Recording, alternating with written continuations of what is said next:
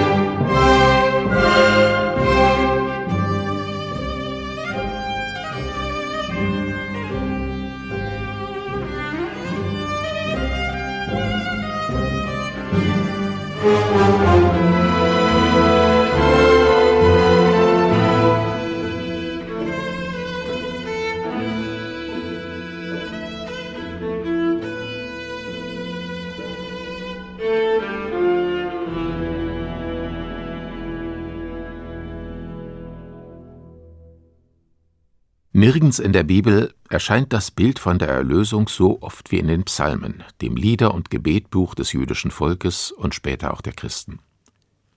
Oft genug wurden diese Texte fast trotzig gegen den Augenschein einer trostlosen Gegenwart gesungen und gebetet.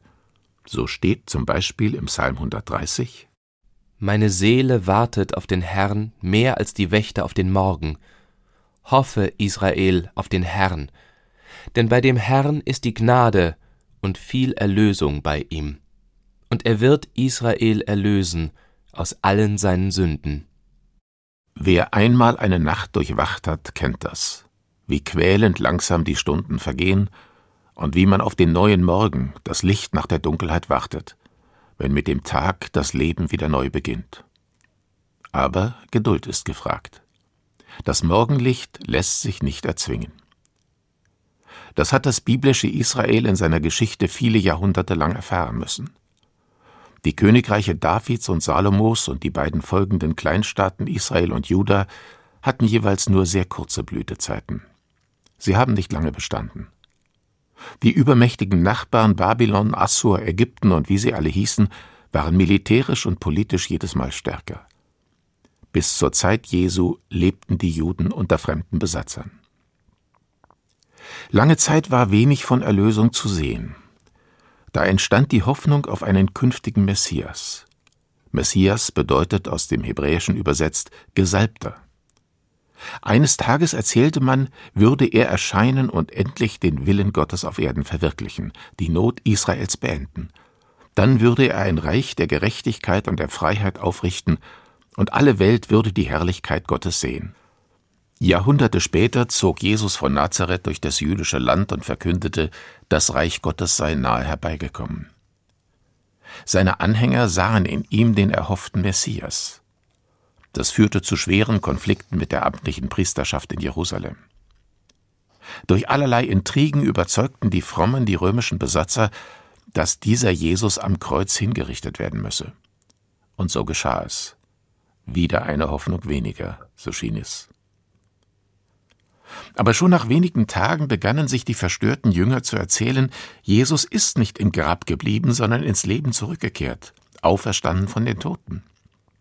Viele bezeugten, sie hätten ihn gesehen und mit ihm gesprochen. Der Glaube breitete sich aus, die erste Christengemeinde entstand.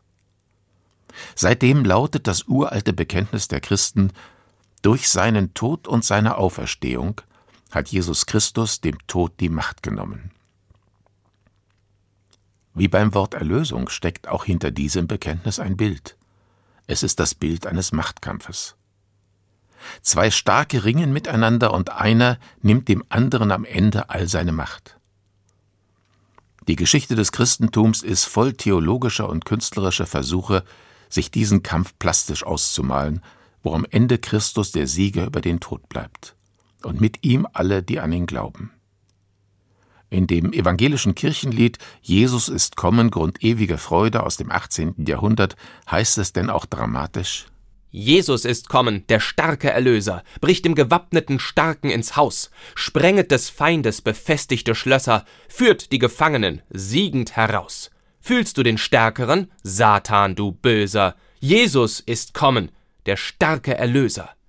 In Liedern wie diesem haben sich die Christen den Sieg des Guten über das Böse, Gottes über den Teufel ausgemalt. Ganze Schlachtengemälde stehen zu diesem Thema heute noch in den Gesangbüchern, besonders in den evangelischen.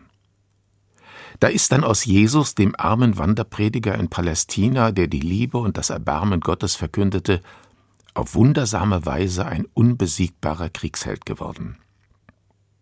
Der Gedanke, Christus der Erlöser sei geradezu eine Superwaffe, ist schon sehr früh in der Geschichte des Christentums entstanden.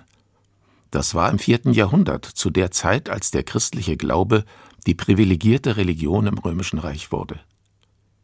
Da soll der römische Kaiser Konstantin vor einer entscheidenden Schlacht ein Kreuzeszeichen am Himmel gesehen und die Worte gehört haben, in diesem Zeichen wirst du siegen. Eine fromme Legende, vermutlich. Aber im gleichen Geist stand später jahrhundertelang auf den Koppelschlössern deutscher Soldaten Gott mit uns. Wobei im christlichen Abendland Europa immer alle Kriegsparteien genau das Gleiche für sich auch in Anspruch nahmen. Klar war, wir sind die Guten und kämpfen gegen die Bösen. Und Gott ist auf unserer Seite.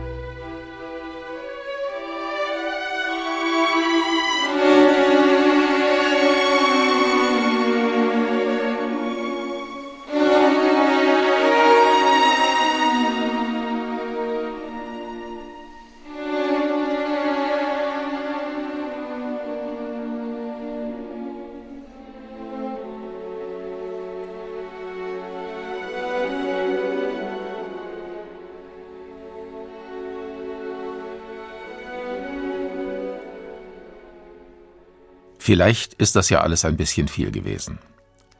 Die letzten drei schwierigen Jahre mit Corona und überlastetem Gesundheitssystem, mit Krieg in der Ukraine und Inflation, mit Klimakrise und hochschießenden Energie- und Lebenshaltungskosten und jetzt der Sorge vor einem kalten Winter mit zu wenig Gas und Strom. Könnte die Welt bitte nicht etwas weniger kompliziert sein? Und könnte nicht bitte jemand kommen, der von einer höheren Warte aus mit tieferer Erkenntnis das Chaos der vielen sich täglich widersprechenden und durcheinander schreienden Stimmen für uns ordnet? Einer mit Durchblick und Durchgriff, der auf Anhieb das Richtige tut und keine Kompromisse machen muss, wie ständig unsere Politiker, einfach ein Erlöser eben?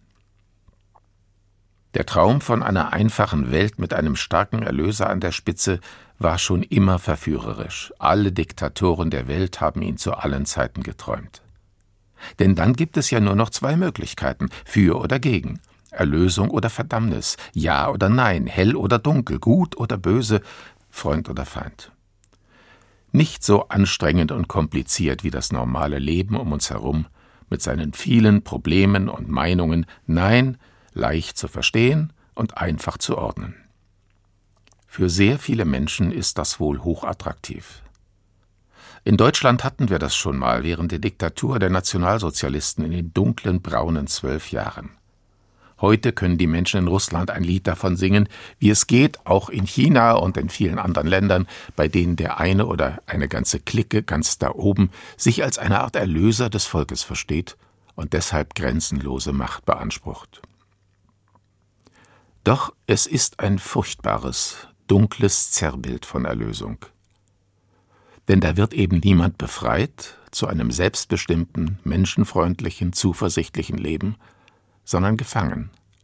Und die Fesseln werden immer stärker angezogen. Das funktioniert erstaunlich oft eben, weil viele Menschen ihre Welt möglichst einfach haben möchten, so wie man es gewohnt ist, wie es schon immer war und wie sie sich bitte nicht ändern soll. Aber die Welt bleibt nicht stehen. Die Geschichte geht weiter. Es gibt ständig neue wissenschaftliche Erkenntnisse, ständig ändern sich die Verhältnisse. Eine stabile Welt mit dem großen Erlöser an der Spitze ist reines Wunschdenken. Wer sich dem verschreibt, wird zu einer Geisel seiner eigenen Bequemlichkeit. Und ein Erlöser aus Denkfaulheit muss erst noch gefunden werden. Aber angesichts der riesigen Probleme, vor denen die Welt steht, scheint im Gegenteil vielerorts die Sehnsucht nach Erlösern dieser Art gerade wieder zu wachsen. Wir in Deutschland sollten uns gegenseitig daran immer wieder erinnern, wenn von ewig gestrigen und Querdenkern scheinbar einfache Lösungen für komplizierte Fragen propagiert werden, auch wenn sie manchmal fromm daherkommen. Auch Hitler hat sich in den letzten Monaten vor der sogenannten Machtergreifung der Nationalsozialisten 1933 bei seinen Reden einer besonders religiös dekorierten Sprache bedient, bis hin zu unverhohlenen Anleihen beim christlichen Glaubensbekenntnis oder beim Vaterunser. Das heißt gar nichts. Diese Art religiöser Verbrämung mörderischer Absichten betreibt zurzeit auch die Leitung der russisch-orthodoxen Kirche angesichts des Angriffskriegs Russlands gegen die Ukraine.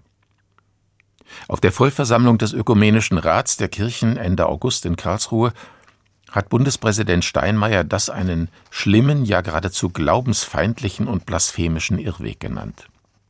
Und er sagte weiter, dieser Nationalismus, der willkürlich Gottes Willen für die imperialen Herrschaftsträume einer Diktatur in Anspruch nimmt, muss unseren Widerspruch finden. Ich finde, dem ist wenig hinzuzufügen. Der christliche Glaube, die Hoffnung der Christen auf ein gutes Ende des Lebens durch Gottes allmächtige Gnade, zeigt hier eine rabenschwarze Kehrseite. Wenn Kriegstreiber sich selbst zynisch als Opfer darstellen oder wahlweise als die, die ein Land von den Bösen erlösen, wenn Gewalt kirchenamtlich gerechtfertigt und gesegnet wird, wenn Hass und Hetze die Köpfe und Herzen mit dem Trommelfeuer einer allgegenwärtigen Propaganda betäuben, dann sollten Christen sich abwenden. Da mag Putin sich noch so oft bekreuzigt haben.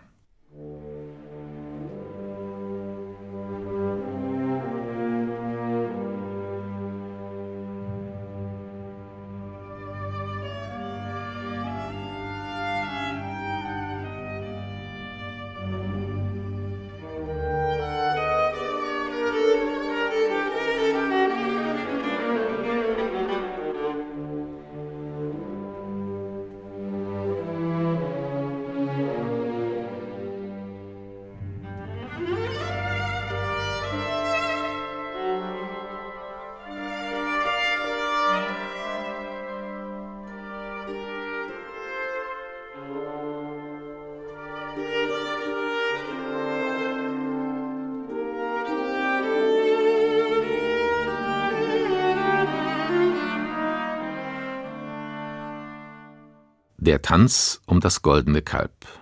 So nannten damals nach der Wende manche oberschlauen Wessis herablassend den Wunsch vieler DDR-Bürger nach jenen Freiheiten, die den Bundesbürgern seit Jahrzehnten völlig selbstverständlich waren. Jetzt wollten, sagte man, die Ossis endlich mal alles selber sehen, was sie bisher nur aus dem Westwerbefernsehen gekannt hätten. Der gleiche herablassende Geist bestimmte dann auch die schmerzhaften wirtschaftlichen und politischen Prozesse nach der Wiedervereinigung. Nur langsam verheilen bei vielen Menschen in den östlichen Bundesländern die Wunden, die damals geschlagen wurden. Für sie war die Wiedervereinigung nicht die erhoffte Erlösung, ganz im Gegenteil. Und die blühenden Landschaften, die Helmut Kohl versprochen hatte, ließen lange auf sich warten. Erst jetzt, mehr als 30 Jahre später, nähern sich Löhne und Renten in Ost und West endlich spürbar einander an. Das mag ein Grund sein, warum die Verachtung für eine freiheitliche, aber leider anstrengende Demokratie und die Sehnsucht nach radikalen politischen Lösungen in den östlichen Bundesländern heute stärker ausgeprägt ist als in den westlichen. Aber auch im Westen zeigt sich, offen oder verdeckt, immer wieder rechtsradikales Gedankengut. Der alte braune Ungeist lebt weiter. Die dumpfe Hoffnung auf den politischen Erlöser, der einfache Antworten auf die komplizierten Fragen des Lebens hat und die Seinen endlich in eine bessere Zukunft führt. Ja, diese Welt sucht nach Erlösung. Aber sie ist noch nicht erlöst. Das Leben ist nicht einfach, sondern unüberschaubar vielfältig. Das wird so bleiben. Und auch bei bestem Willen ist die Erkenntnis von heute vielleicht morgen schon die nächste Dummheit. Christen leben gewissermaßen in einer Zwischenzeit, erlöst im Geist des Glaubens und zugleich als irdische Menschen in den Dunkelheiten dieser Welt. Simul justus et peccator.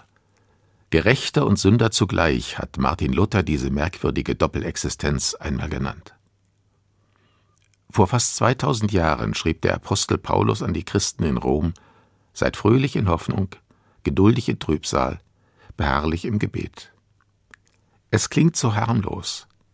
Doch Hoffnung, Geduld und Gebet sind stille, aber wirksame Kräfte, auch gegen Hass, Hetze und Gewalt. Noch sind wir in dieser Welt nicht erlöst. Musik